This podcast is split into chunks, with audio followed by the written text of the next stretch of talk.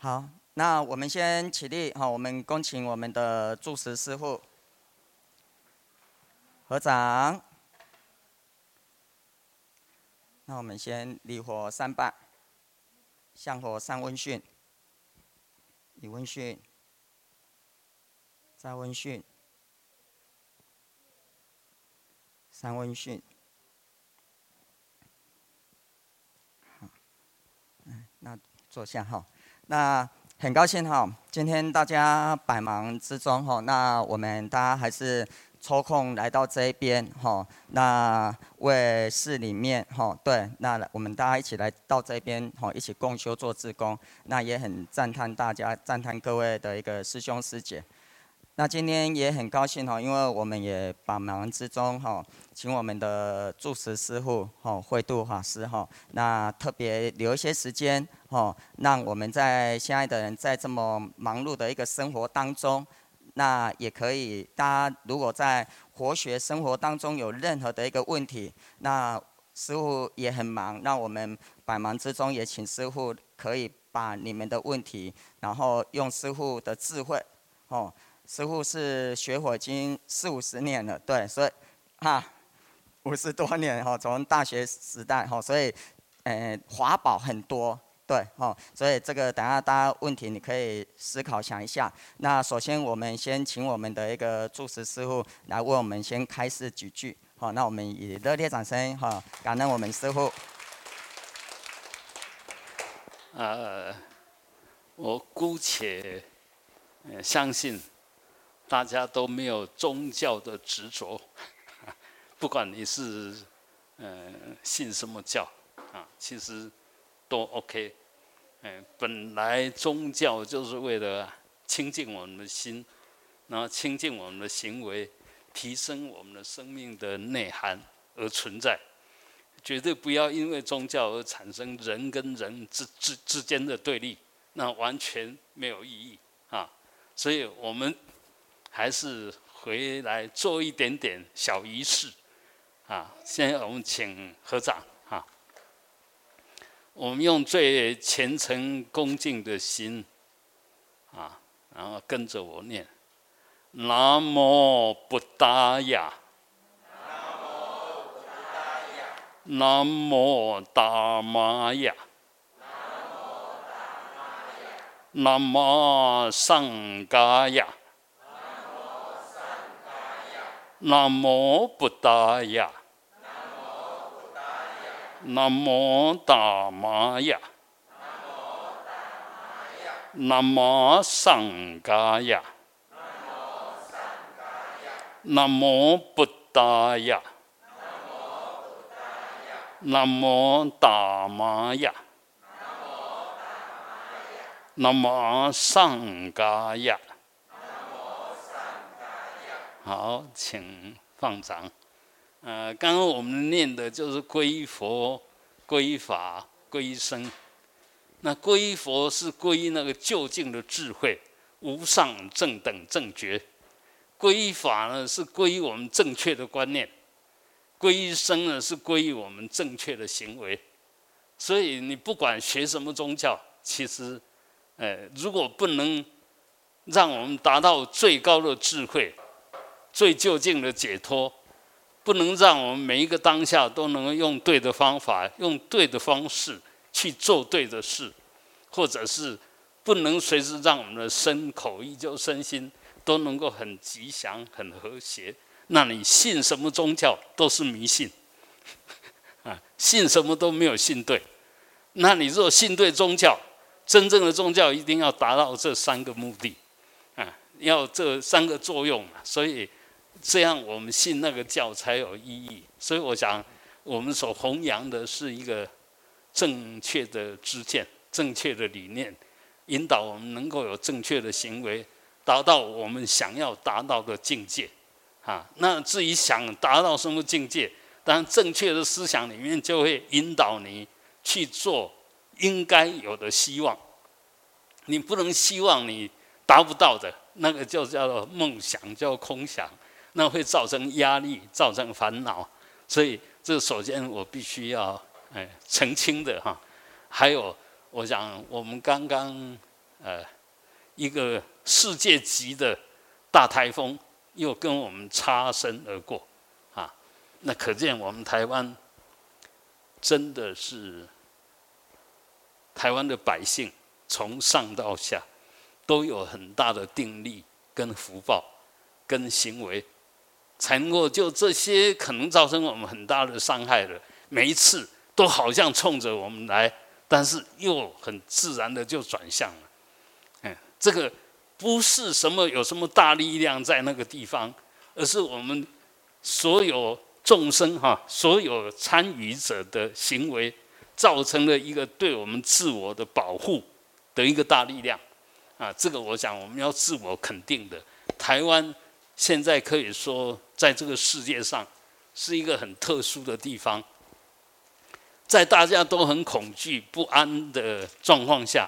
我们还能够哎，每一天做自己认为该做的事啊啊，比如说今天啊，我们说风雨故人来了哈，有些人可能就想说哎，呃，台风会不会有危险来什么？但是我们常常就我们那一份心心理，我觉得做这一件事情有意义，我觉得应该要去做它，你就去做它。这个就是我们刚刚。在讲的那三皈依里面，就是在表现这个。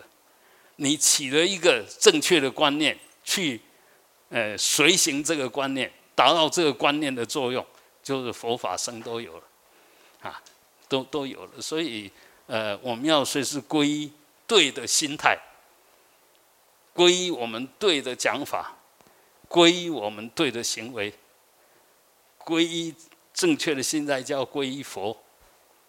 皈依我们正确的讲法叫皈依法，皈依我们正确的行为叫皈依生。所以，呃，佛教里面的三皈依其实一点都不神秘，而且绝对的实用，就是要随时把我们的身口意的行为导正，就这样而已。啊，修行就爱修什么？本来不对的，把它改成对；我本来想错了，现在把它转成想对的。本来可能这一句话说出来会去伤人，我把它收回去，啊，可能做出来会去损害到别人，我把它收回去，这个就是修行。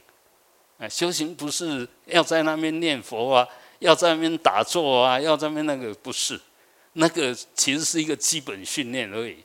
真正最后要达到的目的是让我们随时不犯错，身口意都不犯错，我们没有错的行为。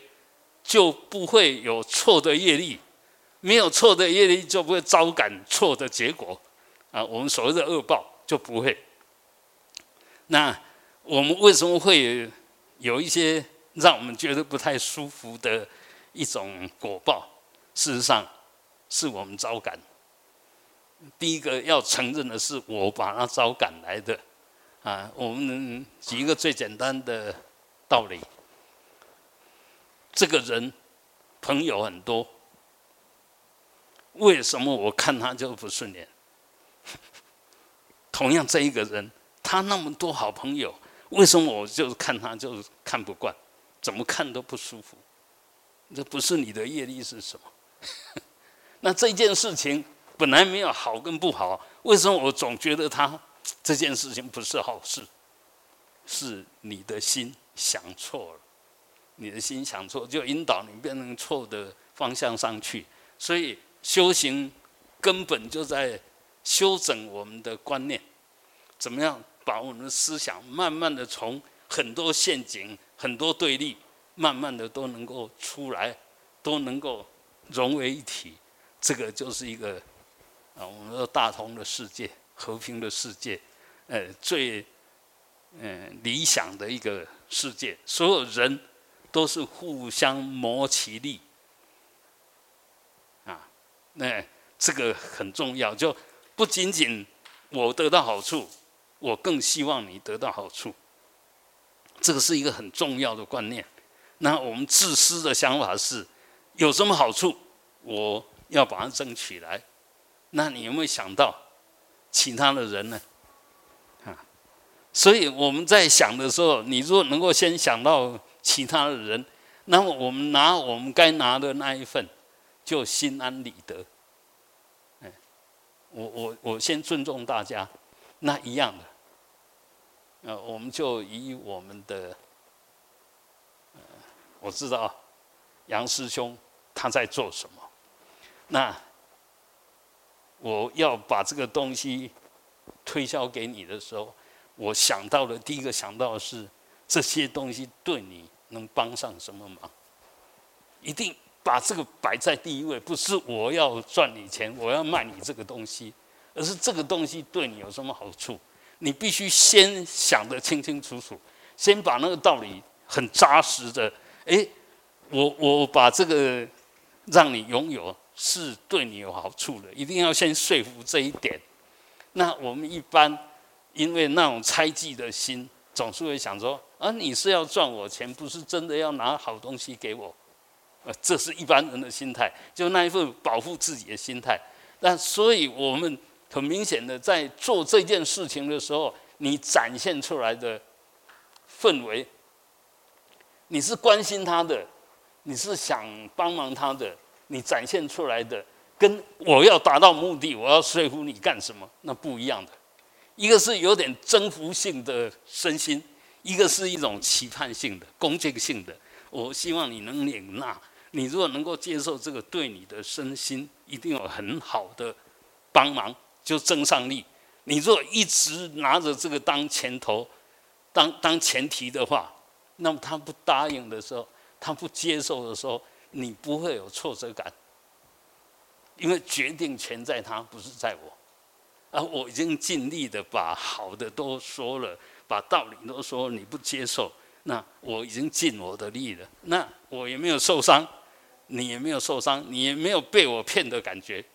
但是反过来讲，如果好事是什么？我讲的很好，你也接受这个，然后我接受了，我回去服用了，真正的达到那个效益，那我也达到我目的，你也达到你目的，这个叫做两方面都好。所以当然我们希望达到最后那个，但是要达到最后那个，必须两方面都已经记住那个条件。这个说的有充分的说服力，那个听的有充分的理解力，哦觉得哎，这个真的是好东西。那 OK 了，就这个样子。所以我们所推出来的东西，就完全是正面的正能量。那当然，在这个社会上，它就造成一种正面的影响力，就这个样子。所以很多东西都没有对跟错，而是你能不能让它对，你有没有让它错。这是我们的责任，我们责任做什么事都一样，做什么事都一样。呃，父母亲呐、老师啦、学生都是一样，他有没有造成一个正面的、正能量的互动？如果有，那就最好的家庭；那个如果在学校，就最好的班级。我以前在高中当过老师，教数学。当过导师，我那一班不管比赛什么都第一名。我不是特别厉害，但我就是很会跟同学、学生打交道。我就是有办法说服他们去做他们该做的事。那其实一个老师最大的责任也就做这件事而已。哎，那个传道授业解惑，呃，所以 一一直我们是一直。那为什么能这个样子？我想最大的功劳。当然来自于刚刚杨师兄讲的，我是一个虔诚的修行者，我从学佛、从修行那边得到了很大的好处，所以学生在看我的时候，完全用信任的心，哎，完全用信任，所以我跟他讲什么，他都能接受，就这个样子。那你为什么有这种能量？当然你要修，所以我们什么事情做不成？不一定是你能力不够，也不一定是你的学问不够，是你那个内涵还不够。有些人有很强的能力，但是很没有修养；有些人学问也很棒，但是他就是没有耐心。这个就涵养还不够了。那最好是涵养，是你又有学问，然后又有能力，那是真正的涵养。涵养不是不是一个空的东西，它是一个实在的东西。你的真正的内涵。所以我讲，我们不管做什么事，都要增长我们的内涵。那一份内涵呢，第一个受用是你自己，你会越来越有自信；第二个受用就跟你有关系的人，他也慢慢的可以得到你散发出来那个正能量。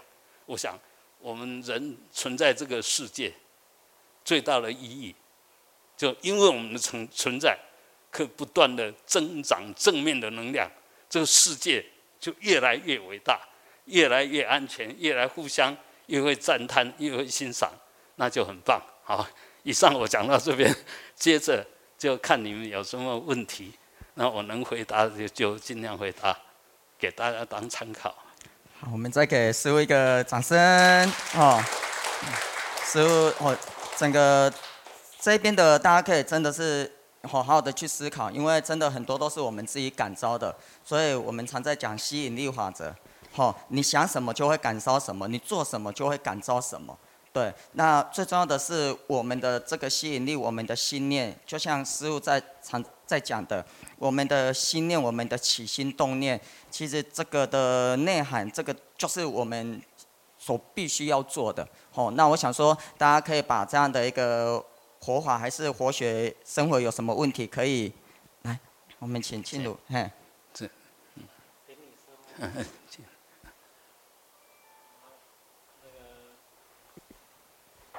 在座的伙伴，大家好。很好，非常好。Yes，忘记了。没有那个，我突然有一个那个，因为昨天那个净空法师他涂皮嘛，他算是引我进来那个佛佛佛教。啊，你要净空法师。净空法师。是是。那个是的一个重要的一个是是导师。是是。然后我就在想说。我没有想那么远啊，我就在想说我自己 本身是我要如何尽孝。好，OK，啊，好，你是要尽孝哈。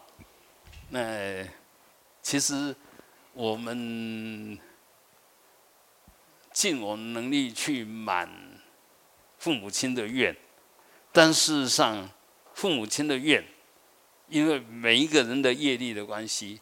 所以他希望我们达成的不一定真正有意义，不一定不是说你完全听父母亲的话叫做尽孝啊，但是你如果不听父母亲的话，必然是不孝。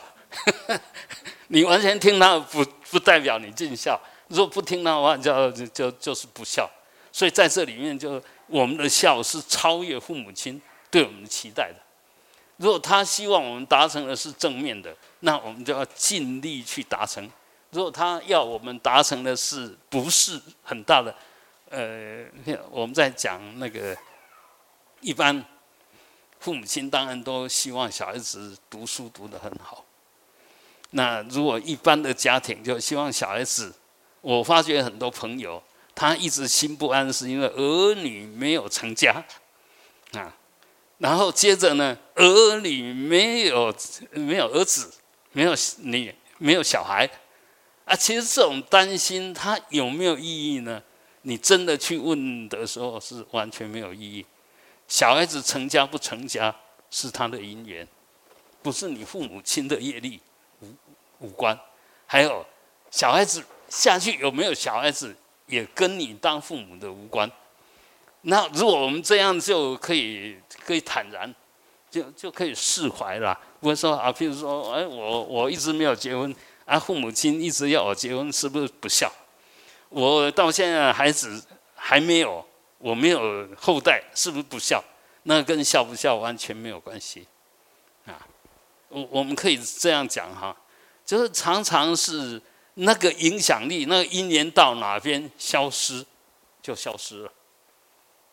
跟水流着到哪边不见了就不见了，这个没有对跟不对，就是因缘。我们可以想一想，人活着是烦恼多还是快乐多？你我们不要去问别人，问你自己就好了。你从出生到现在，你是对自己满意多还是后悔多？啊，好像自己没有做好多。还是觉得我做的很棒多，我相信应该答案都很清楚。所以人活着不是什么好事，对，嗯，不是什么好事，是痛苦的事。但是虽然痛苦，因为这是我们业力，我们当然要承担。你不能提早说我不想再活下去了，那个就是很大的恶念，因为不会因为你结束你的生命，让你的恶业就结束。哎，不仅仅没有结束，你又加了一个不可弥补的恶业，所以不能有负面的想法。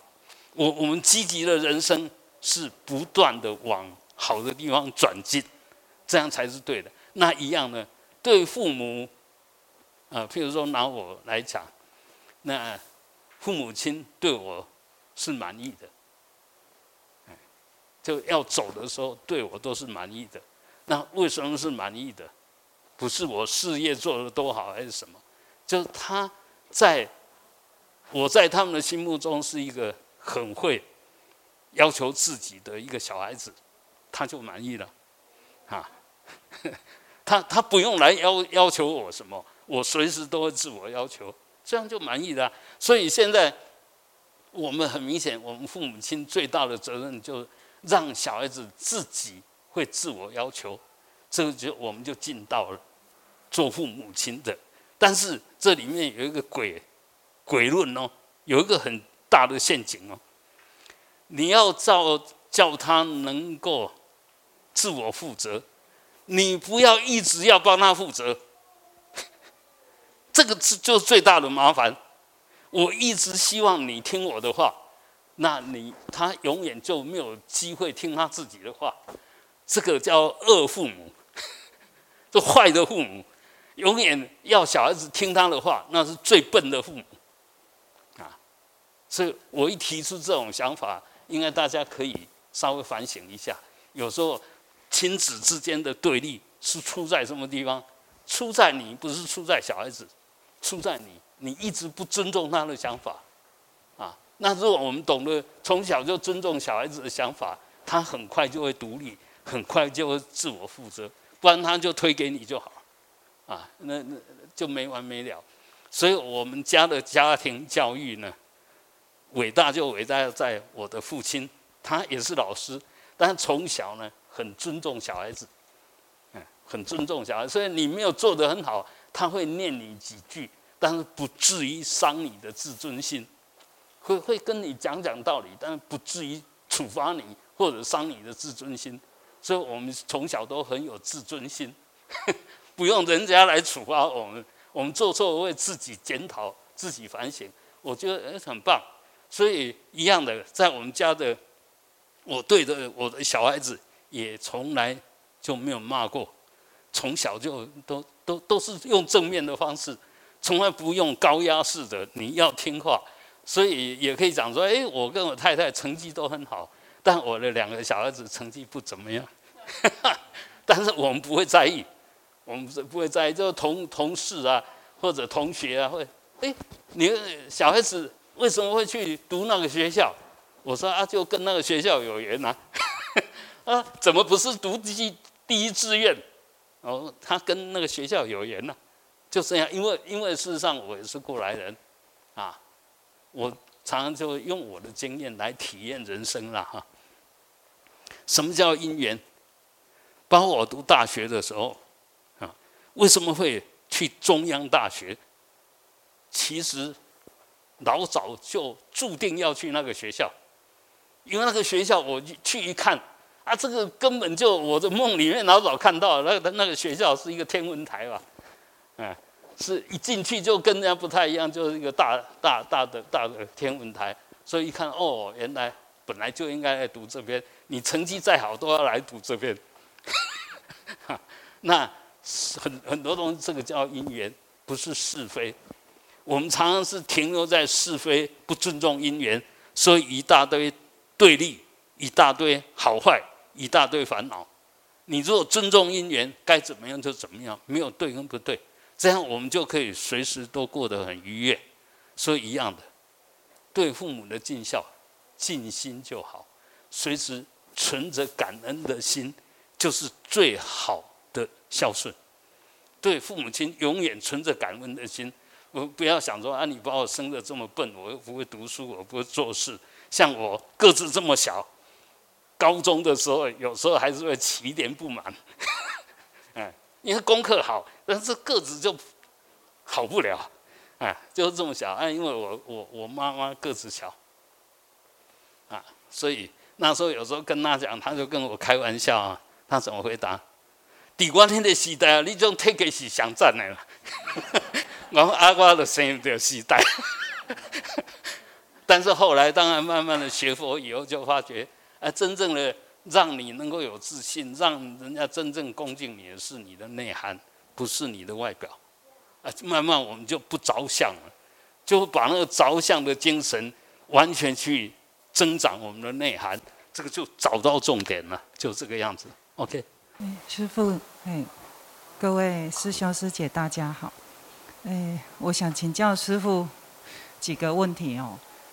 第一，就是说，比如说我们是一个很比较意志薄弱的人，就是随时就是会受影响。比如说今天，哦，可能我们有约某些人来，可是他就会受这个台风的影响而。而就是做了，可能就是想说，哎，我不太想去。但是我们觉得，哎，做义工是很好的，我们一直鼓励他。那如果说像这种状况的话，我们本身是一个比较意志薄弱的人，不管做什么事，我们都是会受受人影响的人。当然，如果是影响好是 OK。那如果说刚好朋友跟我们讲了一句话，结果就是感插掉咱的心，啊，那。哎呀，我们这时候要如何让自己把自己调整到一个正确的方向？因为有时候听了这些啊，哎呀，德西啊那样哦，然后难得，呃，就是有点就是呃没有往正，就是正能量，就是正思维去去想，所以好可能就会有些人就会自甘堕落啊。比如说啦，哈，对，那如果说像。这样的话，我们应该要怎么样来让自己更好、更提升？对，这是，这是还是我我还有几个问题呢？还是先先先回答这个这个问题已经很大了，已经很复杂了。那事实上呢，我们一直停留在对跟不对里面思考，一直没有回到因缘里面。譬如说啊，我。他跟你约好说今天要来帮忙，结果他心里转一个念头啊，今天天气不太好，出去不晓得会怎么样啊？那我们就尊重就好了，不要想说你都跟我约定了，为什么违背我们的约定？你心里这样就不舒服。还有我们达成的共识，为什么你不遵照我们的形成的共识，你就不舒服？所以很多东西我们随缘，就随时看着状况，跨书板书啦。唔当想讲我应该安怎，一定要安怎啊！但是跨书板书当然也是为了想好的做法，所以我们都只能说，随着因缘去调整我们的想法，这个就是智慧。法上应舍，何况非法？你的坚持的是如果没有道理的，让你坚持成功，你是在造恶业。你如果。想的想法是对的，因缘没有成熟，我们心里面可以坦然啊，因为因缘不成熟，你也没有压力。想对了还是对，想错了也变成对。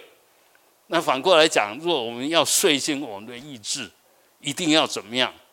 想对了是你福气好，运气好；想错了是应该的。错就本来就是错的，因为你没有发觉他错，你把把对当成错，把错当成对，那就是一个颠倒。所以什么是对，什么是错？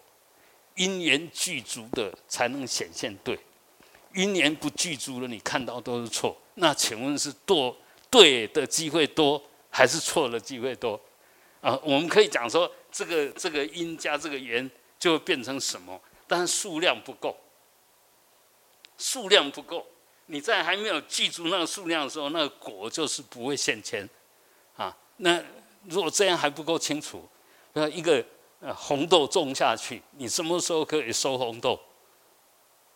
哦，这里面因缘就很复杂了，啊，因它长得很好，也要时间到对的时候才有豆可以收成，啊，按照如果中间就长不好，那它永远你收不到红豆了，啊，所以一件事情要成，其实那个因缘都很复杂。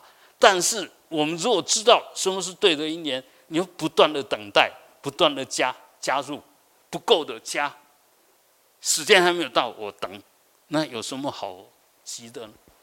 做成就做成了，做成做不成是他不成，不是我不成啊。我们这样的话，才能够慢慢的释怀，对人事物都不会太执着，但是一直用正面在看，一直用正确的观念在看，这样才会好。那一样的，我们意所谓意志的薄弱不薄弱哈，其实我们会以为我们改变我们的想法就是意志薄弱，不是这个样子。改变想法有没有从不对变成对？还是把对变成不对了？所以这里面其实都是在你那份观察分析的能力稳定不稳定，而不是我要的能不能做得到。那那不重要，那个一点都不重要。我们就看，再举实际的例子，譬如说我们读书，你不读当然不可能懂，你读了就懂吗？还是要看你读这个东西的程度到哪边，才能懂到什么程度，对不对？所以很多东西的成跟不成，其实不是做不做的问题而已，而是你记住了多少条件，你能不能真正的，呃，很客观的、很放松的去看，我们记住条件了没有？我们的想法是不是还需要修整？那这样子就没有意志的问题，而是只有对不对的抉择。哎这样比较有道理，那样比较没道理，我就变成这样，就不断的摸索，啊，不断的摸索前进。呃，我们再这样讲好了，可能跟大家比较有关系的。譬如说，我要想尽办法赚到十万块了，啊，那好像很快赚到十万块，但是你的方法刚好只能让你赚到十万块。还有另外一个可能呢，你这十万块要拉很久才能赚到的方法，但是他会用这个方法拉你赚到一百万，你要用哪一个？我们一般会选第一个。我希望赚十万越快越好，不择手段。那个那个方法对还是不对？我们不计较，我们只计较是不是用这个方法能够达到那个目的。所以这个就变成里面没有智慧，为求达到目的不择手段，难免里面就有很多不应该做的事你做了。但是反过来讲，你若是用一个如理的、可以可长可远的一种一种方式，那么这只是第一步而已。十万是第一步，二十万第二步，就这样慢慢上去了。所以我们宁可慢，不犯错。不要快而犯错，因为在快里面蕴含了错，那这里面就造成以后你要对的障碍，啊，这个就是属于智慧。所以我想，我我们学佛或者修行或者做人，很重要，就能够避免尽量的少造恶。所以佛法有一句话叫“诸恶莫作”，啊，不要为了达到目的，然后去做不应该做的，就这个样子。OK 吗？所以我们常常会修正我们的观念，不是意志的问题，而是我们没有精确的判断。哎，可能想这样，可能想那样，啊，常常在那犹豫不决，就显得好像自己呃意志力不够坚强。那事实上意志力不够坚强呢？那佛法里面叫要圣洁，圣洁就是你真正的了解。你才能确定，才有决断的智慧。你有决断的智慧，就不会犹豫不决。啊，你若前面那一边没有做到，你决定什么都要修改的。哎，所以还是要充分的掌握因缘，充分的了解道理，你对你的判断才会有信心。啊，有信心就是说，即使别人反对，你会晓得他们反对的没有道理。因为你们想的、你们提供的意见，我都考虑过了，这些都是不对的。不是自我意识，而是真正冷静的分析过。那你对你的想法是确定的，决定是确定，你就会坚持。这个我们一般讲叫择善固执。择善固执不是在在好跟坏，而是对跟错。若若是不对的，那你绝对不能坚持。那对的，你一定要坚持。但那个坚持跟执着有差别。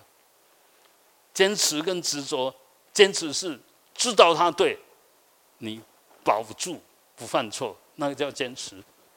啊，执着的是我以为对，我一定要这个样子。而这两个层次差很多。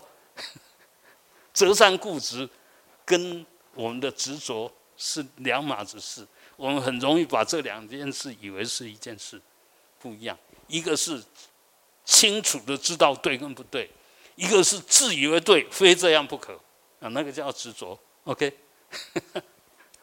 谢谢师傅哈。请问师傅一个问题，就是说，那刚才在讲的，比如说像我们这个念头啊，然后因为现在的人很会受到我们现在的外在很多因素，家里的因素。哦，上班的因素，这个情绪啊，很容易会忽高忽低，就会被拉着拉着走。对，那师傅在讲的这个念头，就是说对错，有时候我们也都知道，可是当境界来的时候，往往我们就又被拉回去。嗯，对，那这个就师傅在讲的这个内涵要够。那也请问师傅，在这一块的内涵，我们要怎么去加强这个念头意识，随时让我们。遇到问题都能够是尽量不要波动这么大。好，谢谢师傅。这个很明显，就从你这边能够升起来的，呃，就是一些意念、一些情绪，啊，那什么叫诸恶？诸恶就是不对的观念、不对的说法、不对的做法，那不应该有的情绪，这叫诸恶。那你起情绪的时候，你要不要保护这个情绪？当然不能保护啊！你怎么可以保护坏人？你不能保护这些不对的东西啊！所以我们的修行，什么叫内涵？就知道对跟不对，清清楚楚的知道。起这样的想法不对，我不能再继续下去。起这样的反应，情绪不对，我要赶快离开。这就不被境转。不被境转，不被自己的呃当下起来的想法转，更不被自己带出来情绪转。这个就是佛法里面在修修止，止，先停下来，你所有的想法、所有的情绪、所有的反应，先冷静一下再说。而我们的情绪都是怎么上来的？习气碰到外境，一碰在一起就上来啊。所以这里面就是你没有定力，你不能执所当执。这时候我该停下来就停下来。所以这个叫没内涵，没修养。啊，我们修养就在修这种内涵。诶，我不急着反应，不是我没反应哦，我等我觉得对的反应，我才表达。但这个不是一般人能做到。所以修行当然不是每一个人都可以修，但是他一定要有自我挑战。自我提升的决心，他才会甘愿这样修下去。那问你一个问题啊，有奖征答，大部分的人都想抢第一个，但是给你第一个机会，结果结果你答出来不对，有什么用？但是你如果不赶快举，没有机会。即使对，人家已经答了，答了。所以这里面就是要。嗯，我们说，静如处子，动如脱兔。等我都想清楚了，那个动作要快，所以练什么东西都要功夫的，该快就要快啊。嗯，但是问题是你若那个心不快，就转不出正确的，你手举起来有什么用？啊，按如果转对了，哎，转对，人家比我转得更快，对。当然，别人机会是别人，你有什么好好难过的啊？所以很多东西，我们如果这样来想的话，那又可以观察到因缘，不是要跟不要。你没有有没有拥有他的因缘？这个就叫随缘，我不断的修养我自己，让我的所有的想法、说法、做法都对以后，然后就如实的表达出来。那至少我们不会犯错，虽然慢，但是不犯错。我们现在就为了求快，常把对的也被不对的拉下去。嗯嗯，再举个跟我们切身有关的，譬如说这个机会谁都想要。想拥有，都心里都很想有，那那个第一个抢走的，那是不是其他这些人的敌人呢？嗯，你你得到了没错，但从今天开始，每一个在看你的时候，都把你当对手看，你敌人就一大堆了。那所以有时候其实你抢得，呃，头筹不一定真的是逮到机会哦。可能以后你通通没机会，这个机会你抢了，以后你通通没机会，大家都防着你，都不帮你忙，所以这个念头一转以后，其实我们的身心就坦然，不不抢，但是我有实力，真正有机会给我的时候，我会好好把它表现，不是抢到那个机会，把以后能够做更大的奉献的机会给牺牲掉。这个都在你一念之间而已，嗯，所以我想那个呃，佛要佛的从容，那一份随缘的心态修养要慢慢的出来。人家语气不好，脸色不好，要求很高，我先接受再说。就不管你用什么话激我，我先接受再说。那是接着下去。慢慢的消化，消化好了再表现出来。我们最简单说，譬如说，你的上司都把那个最难的丢到你身上，是你的光荣还是你的业障？哎，这样一想就知道了。说简单的都叫别人去做，难的才叫你做。你他到底是重视你还是在整你？这这个，我想我们若冷静下来一想，哎，我把它消化，他看得起我，所以把这个呃难的事，那我要好好表现，你实力不就出来了吗？啊，所以那一念转对跟转错，决定接着下去对还是不对。所以我们对我们的起心动念都要很仔细，要很小心。那一个人的基本修养，就是人家受不了。你没有问题，啊，这个就是修养，不是我们要有比别人有修养，至少要对得起自己。为什么那么容易就被鼓动、被伤害、嗯，被影响？为什么？因为我们实力不够，因为我们实力不够，呃，就好像一个一团棉花，风一吹就很远了；一块石头，风要吹多大，它都不动。实力啊，这个世界是一个实力原则啊，就是你的定力到哪边，你的智慧到哪边，啊，所以这个是骗不了。那我们当然，如果用对的态度，你会不断的增长你的实力；如果用错的方法呢，常常你的实力就被你的错误的方法误导，牵到没有发展的路上去了。啊，OK，哎，感恩师傅哈。来，我们最后一个问题，嘿，来，哎，师傅，各位师兄师姐，没有师妹哈，大家好。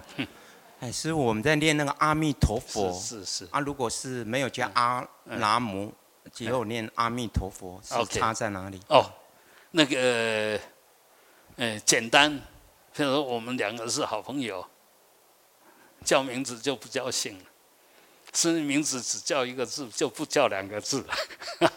那一样的，你跟阿弥陀佛熟到什么程度？刚开始那个南无是皈的意思，恭敬的意思啊，所以你南无阿弥陀很容易产生恭敬心，尤其最好称佛号的时候最好就合掌啊，这一合掌你那个心就收摄来，所以念南无阿弥陀佛当然会比念阿弥陀佛恭敬啊，就身口意。念六字佛号跟四字佛号，但是当你念南无阿弥陀，念到觉得心清净了，哎，就不需要在这边装了，叫阿弥陀佛，阿弥陀佛。那如果阿弥陀佛四个字还太麻烦，啊啊啊啊，哪一个境界高？最后这个才是这个境界啊啊，也觉得没没味道了，一念不生，一句话都不吭，那最高的境界 啊。所以很多东西就是说，其实它每一个都有它的意义。南无阿弥陀佛，是我皈依阿弥阿弥陀佛。阿弥陀佛是无量光无量寿，我皈依无量光无量寿。然后你念尽的无量光无量寿，到这无量光无量寿就是不生，万法不生就是啊。那万法不生呢，一念不起，就什么都不需要了。所以，呃，修行修到某一个程度，当然你就修到某一个东西。那我们现在因为到没有到那个程度。所以要你多念，那你如果念到很娴熟了，随时什么是无量光，随时有正知正见正念，叫无量光。因为你为什么没有光就有无明嘛？你有无明起来就没有无量光，就没有智慧了。所以念阿弥陀佛最重要也是让我们越念智慧越高，定力越高啊！无量寿就无量的定力，无量光就无量的智慧。所以，啊，我们从有形、从有名到无形无名，到譬如说我们，呃，你念佛念得再好，到最后还能念吗？到最后还是不能念，还是不能念哈。那你智慧再高，那也到最后其实就是照见，就最高的智慧。照见就一切都清清楚楚，没有能所，了了分明。那叫照照见，那是我们本具的智慧，而我们通过我们的意念呐，透过我们的思想，那个其实都是过程而已，都是照做。那个在佛法里面，呃，境界还不是很高，就像我很会，呃，讲有的没有的，这个境界不是真的很高。那真的境界很很高的，不用说你们就懂了。所以我谦虚了啦哈。那我最后再请教师傅，就是说，那有没有什么什么那个活号还是咒语，可以刚才师傅在讲的这个心念呐，还是内涵？我们平常的功课，随时随地怎么？是，那这里面就跟我们的业力有关，每一个人的因缘都不太一样，所以当你譬如看到哪一个佛像，觉得哇，这个佛像好庄严嘛，那你就进一步哎我这尊佛像叫什么名字？要怎么样才能跟他沟通？这个就代表跟你有缘呐。所以一样的，譬如说，那个我们说三世十方一切佛，那为什么我们都要念阿弥陀佛？一样，不是一定要念阿弥陀佛。很阿弥陀佛发的愿跟我们这个娑婆世界特别有缘。那过去的祖师大德也跟他很相应，所以就一直推广。本来在阿弥陀佛还没有进来的时候，药师佛。已经很流行，在药师佛还没有进来的时候，弥勒菩萨也很流行，啊，所以很多东西不是对跟不对的，而是因缘。那像我的话，哎，要我念阿弥陀佛，我会觉得很难过，就不相应。不是我不能念阿弥陀佛，我觉得有更重要的让我念，我为什么要发来精神去念一个佛号？所以这里面没有对不对。跟不对啊，都是我们的因缘，都是我们因缘。所以，像我们今天来，你若觉得这一尊很庄严、很帅，看得很高兴，这一尊叫做文殊菩萨，这就叫文殊菩萨，叫大智慧的菩萨。十方诸佛的智慧都由他这边原生，也就是他的智慧的总集，像观世音菩萨是慈悲的总集一样。所以，这两个大菩萨其实就是。诸佛母啊，所有诸佛菩诸佛都不能离开智慧跟慈悲啊，所以你念他会觉得更亲近。我只要念他就会成佛，一定要念佛才能成佛吗？没有，你记住佛的智慧就会成佛，记住佛的功德自然就成佛。记住佛的智慧呢，叫法身佛；记住佛的功德的时候，就叫报身佛。那记住佛的慈悲的时候，就叫做化身佛，啊，那一个真正的佛能够没有智慧、没有慈悲吗？不可能啊！所以我想，呃，我们都可以，如果要念这一尊，就念 Om 阿拉巴扎那滴，这个就文殊咒。那如果不行的话，就念那个我不熟悉，那么大智文殊菩萨啊，那小的文殊菩萨就大智。所以要不要大智，随你。你你如果就是太多，说啊文殊菩萨，文殊菩萨，希望我能够越来越有智慧，这样就很快就相应了。啊，好，OK，来，谢谢师傅哈，真的是，哎，我们再给师傅一个掌声哈。佛法真的可以利人天，佛法真的是可以洗涤我们的一个身心哦。那借着师傅这样的一个开示，真的是让我们的一个智慧能够增长，一直。再去做增上，那当然了，时间有限，大家如果意犹未尽，哎，你可以上 YouTube 啊，然后我们的古言寺吼，那慧度法师其实都有很多的一个讲经说法，大家可以随时的去熏修。那以后如果这边礼拜六晚上也有共修吼，还是有二日产哦，大家也都可以随时关注的，大家来一起共修。因为我觉得这个自见观念的内涵，其实它不是一朝一夕的。师傅修了五十几年，那我觉得这个真的是要从我们的早晚课、日常生活当中，要随时去关照，让我们的心起心动念，其实它的觉性都要很清楚、很明了。那这个也就是我们今天来到这边，看到火像，看到师傅，然后也启发我们自己的觉性。哦，那好，再一次哈，欢迎大家。那可以大家哎，下个礼拜、下个月，那大家再一起来这边共修。那也在请师傅为我们哈讲一些华语。好，那我们再热烈掌声，谢谢我们的师傅。那谢谢。